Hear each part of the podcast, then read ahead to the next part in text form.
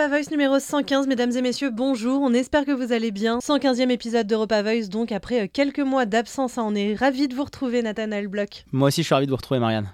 On salue euh, Christophe Mallet qui reprendra les rênes d'Europa Voice euh, prochainement. Nathanaël, on va aborder, comme d'habitude, deux thèmes d'actualité aujourd'hui, le Niger et Israël. Il y a beaucoup à dire. hein. On commence par le premier sujet, et au Niger, des putschistes militaires ont renversé le président Mohamed Bazoum le 26 juillet dernier. Depuis, il est retenu avec sa femme et son fils dans le palais présidentiel de Niamey, la capitale, dans ce qui est décrit comme des conditions déplorables selon un conseiller. Nathanaël, avant toute chose, pourquoi ce renversement? Euh, Quels sont les arguments avancés euh, par les putschistes? Et notamment euh, le général Abdourahman Tiani qui s'est autoproclamé chef de l'État Nathanaël, il s'est passé quoi concrètement? Alors c'est beaucoup de questions, hein, mais expliquez-nous. Alors en fait, il y a deux éléments à analyser par rapport à ce, coup d'État au Niger.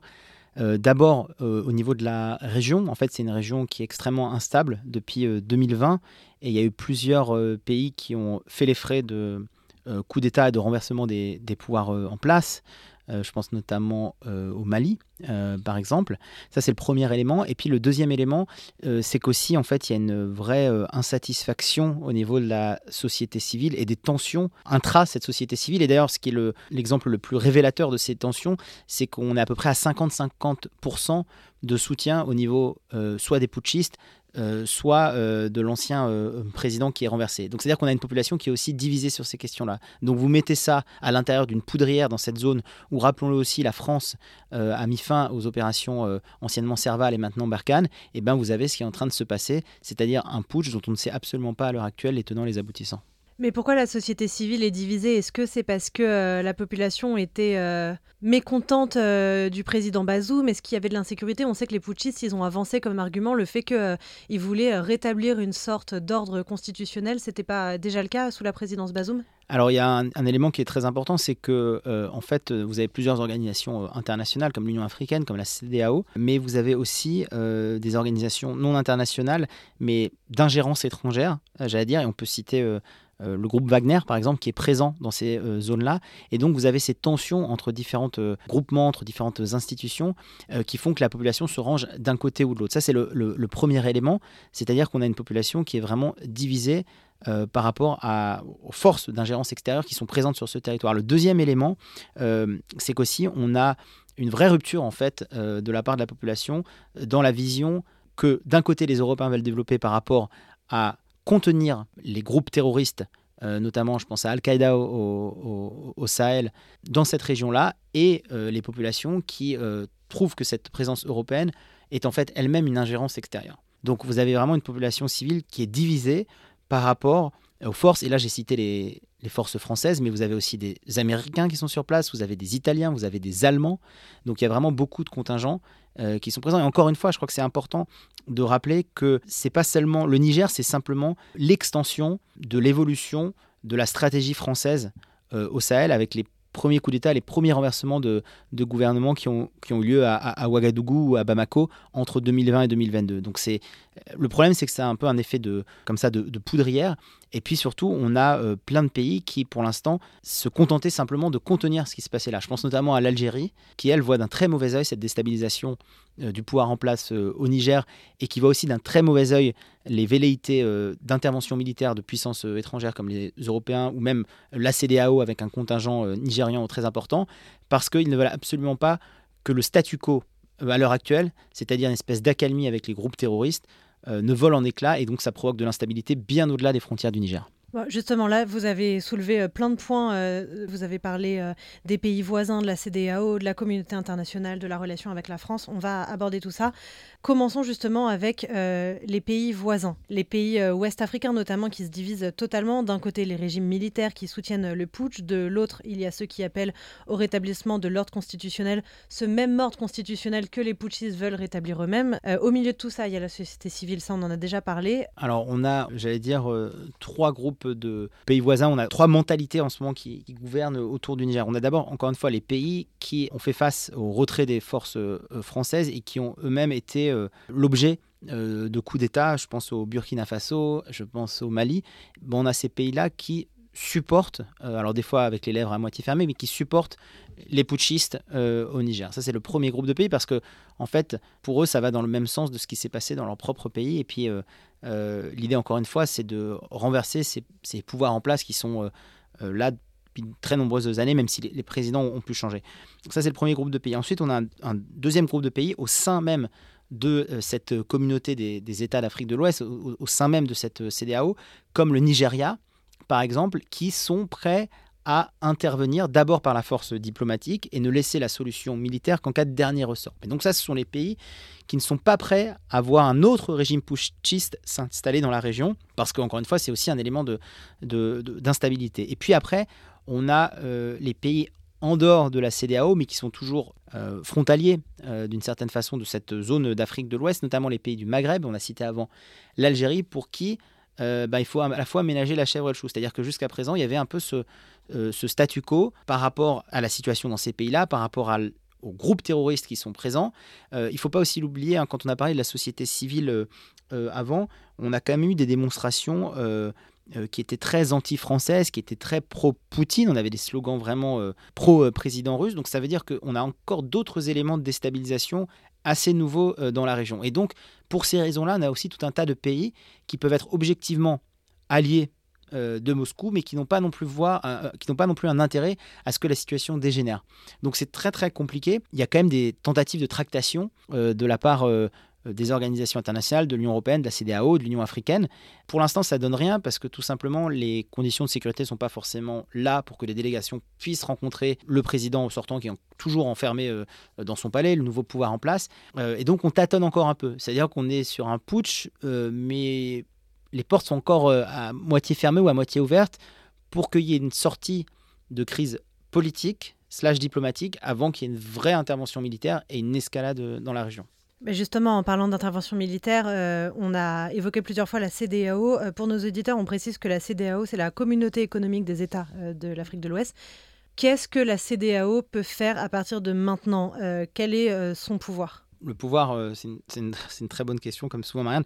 Le pouvoir de la CDAO, finalement, il est le pouvoir que les pays qui composent cette communauté ont. On a des, des pays qui composent cette communauté des, États d'Afrique de, l'Ouest qui ont des intérêts qui sont pour l'instant très divergents, puisqu'il y a des pays de cette communauté où il y a eu des, coups d'État, il y a des pays où il y a un très fort contingent militaire et qui sont prêts à intervenir, et puis il y a des, pays qui sont un peu en dehors de tout ça. Il y a des pays dans cette CDAO où il y avait une force française, euh, encore une fois, on va citer Serval euh, et, Barkhane, qui, qui étaient en place pendant des années, et euh, ça fait à peine 2-3 ans qu'il y a eu ce retrait-là. Donc pour l'instant, je dirais que la position de la CDAO, c'est plus une position de facilitatrice, de enabler, pour le dire en bon anglais et en mauvais français, de permettre d'avoir des discussions et de mettre tous les acteurs euh, autour de la table. Mais il n'y a absolument aucun poids politique euh, dans cette CDAO. Elle peut décider ce qu'elle veut.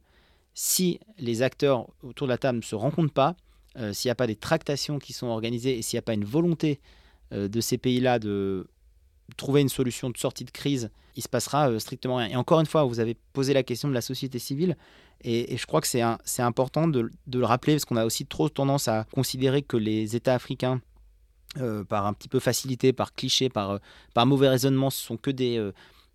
Bah, des votes à 90%. Le président, Mohamed Bazoum, il avait été élu avec un peu plus de 55% des voix. Donc ça veut dire qu'il y avait eu un processus démocratique, qu'il avait été respecté et qu'on est dans des chiffres tout à fait cohérent euh, d'une élection. Donc c'est une société en fait aussi où, euh, où le président il a été choisi. Donc quand il a été choisi avec 55% et qu'il y a un putsch, ça veut dire qu'il y a une insatisfaction de 45% au moins des personnes. On n'est pas du tout dans des, j'allais dire, des ordres de grandeur où il y a une élection qui est truquée, elle est à 95%, et donc il y a une insatisfaction. Il y avait un processus démocratique. Et je pense que ça, on, on l'entend trop peu en fait dans les médias, mais on a aussi tendance un peu à le sous-estimer. C'est que c'est un putsch euh, au sein d'une société avec un processus euh, euh, de légitimité démocratique tout à fait cohérent et tout à fait honorable. On va parler de la France dans un instant, mais s'il y a une intervention militaire, c'est pas le cas pour le moment, mais s'il y a recours à la violence pour résoudre cette crise, si je puis dire, au Niger, quelle sera la place de la communauté internationale? Tout à l'heure, vous avez évoqué les États-Unis, on a un petit peu parlé de la Russie également. Comment va réagir la communauté internationale ou comment réagit déjà la communauté internationale? Il y a une présence militaire euh, dans certains de ces pays de la CDAO.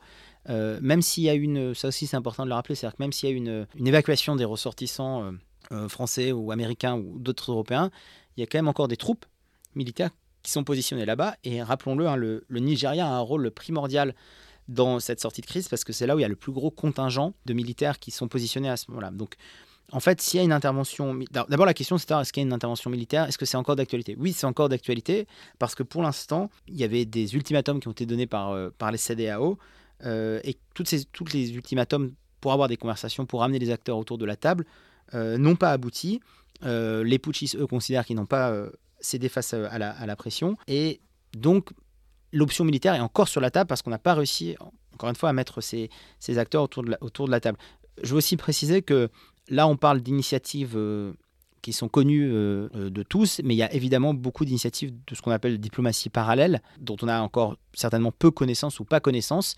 D'ailleurs, initiatives africaines ou en dehors de l'Afrique, je ne serais pas étonné, et là je m'avance un peu, qu'il y ait même des initiatives prises par les Russes, dont on n'a pas connaissance. Donc voilà. Mais donc ça veut dire aussi que si ça n'a pas abouti, l'option militaire, elle est encore sur la table. La question, c'est plutôt dans quel cadre et, comment est-ce que on, légitime, on justifie une, intervention militaire quand encore une fois, on a eu le retrait des troupes françaises du Mali avec tout ce que ça a impliqué en termes de messages pour les populations locales, en termes de, pertes aussi. Hein. il faut le rappeler, euh, très souvent c'est confidentiel, mais les, plus grandes pertes de, nos militaires sur un champ d'opération extérieur, elles se, passent, elles se sont passées au Mali. Donc c'est pas non plus neutre pour un pays comme la France d'envoyer ces hommes euh, avec une probabilité qu'il leur arrive quelque chose. Donc euh, c'est très difficile à dire. Moi, mon, intime conviction, c'est qu'on n'est pas encore au bout des tentatives de tractation et que malgré les échecs des, euh, premières négociations et des premières échéances qui ont été données notamment par la, par CDAO, je pense qu'on va avoir encore d'autres échéances et d'autres tentatives de médiation avant effectivement d'arriver à une option militaire. Donc on n'est pas du tout sur une euh, résolution de conflit, les négociations se poursuivent mais pour le moment n'aboutissent à rien.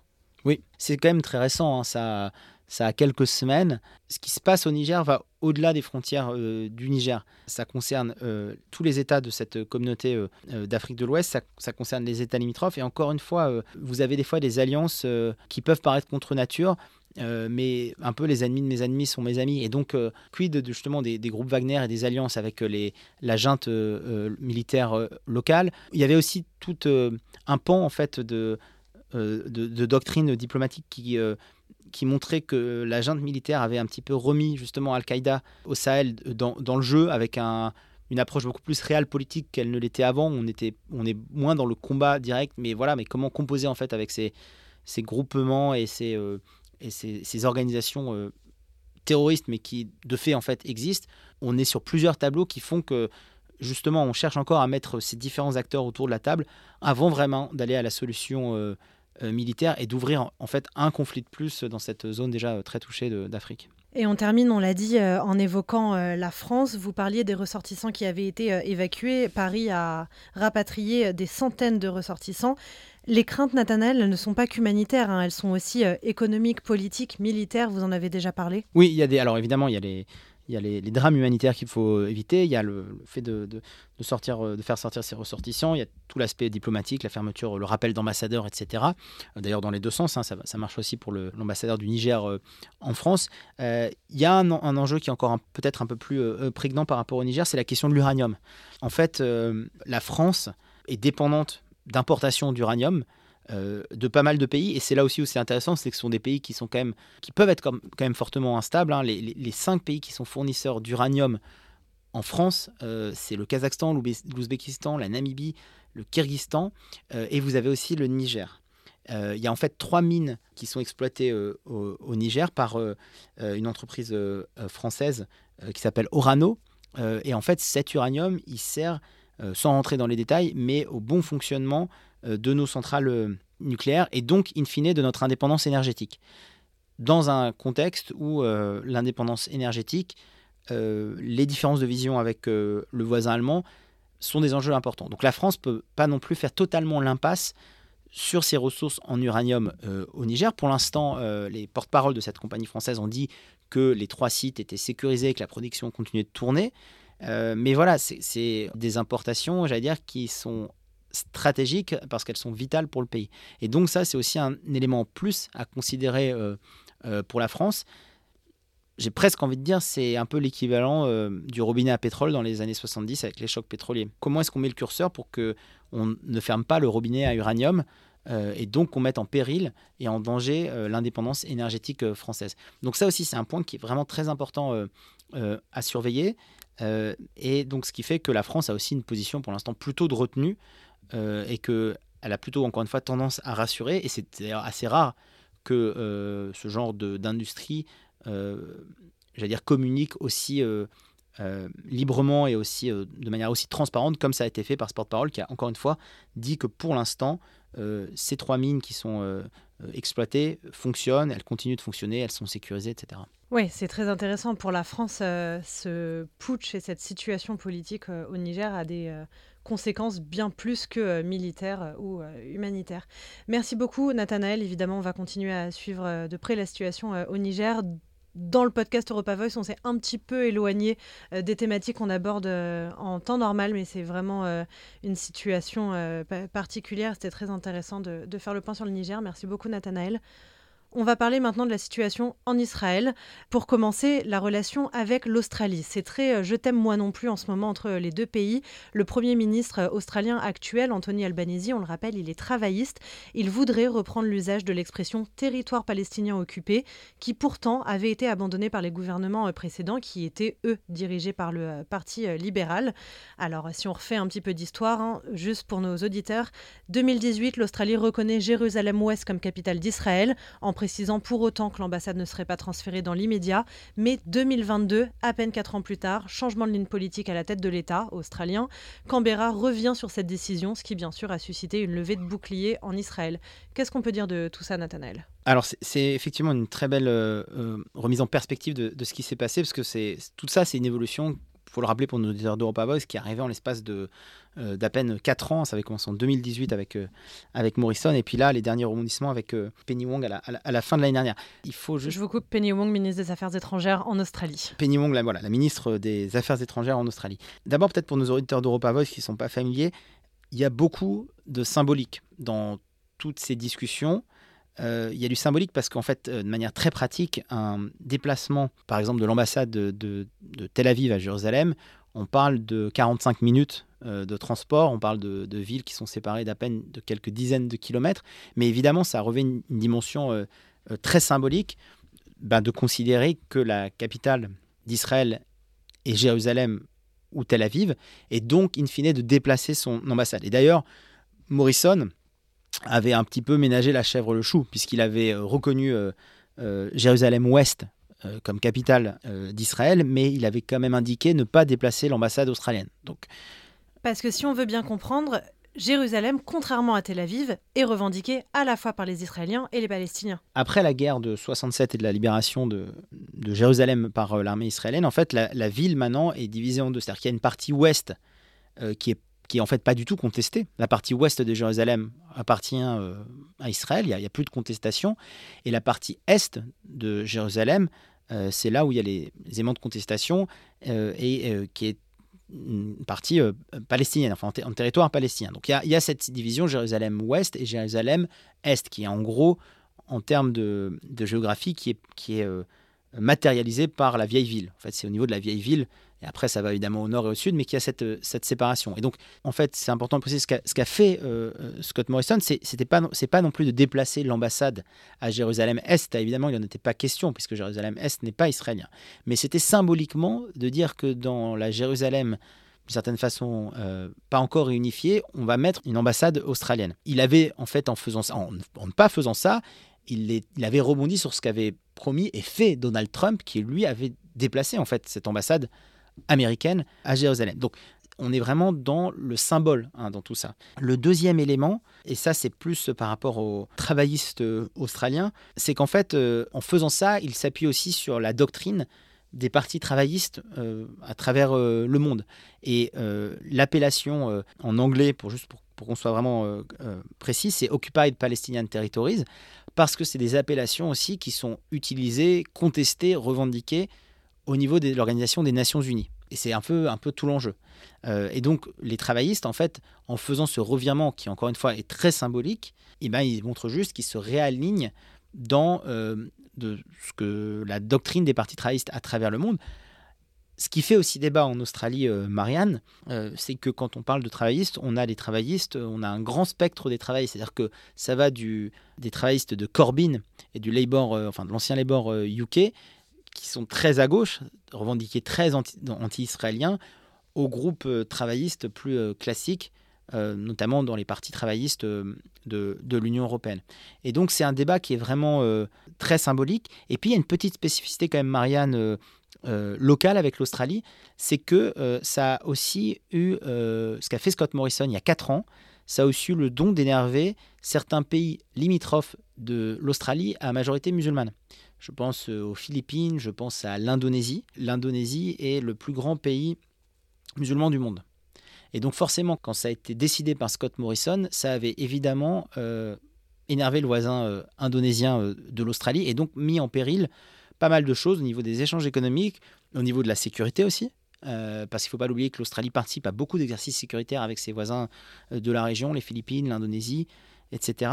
Et donc, c'est aussi de la réelle politique vraiment australienne de se réaligner sur ce vocable de euh, territoire palestinien occupé et de d'infirmer en fait la position de Scott Morrison de déplacer, enfin en tout cas de reconnaître Jérusalem Ouest comme capitale d'Israël. Mais justement, avec cette décision euh, prise par Anthony Albanese euh, là, cette semaine de reconnaître Tel Aviv comme la capitale euh, d'Israël, comme, comme c'était le cas avant. Donc une décision qui a été saluée par l'autorité palestinienne, une décision qui est en accord avec la position de l'ONU, une position qui détend les relations avec les voisins musulmans, ce que vous venez d'expliquer ça peut être quoi euh, les conséquences? Parce qu'Anthony Albanese, il est allé plus loin, hein, au-delà de vouloir changer de vocable.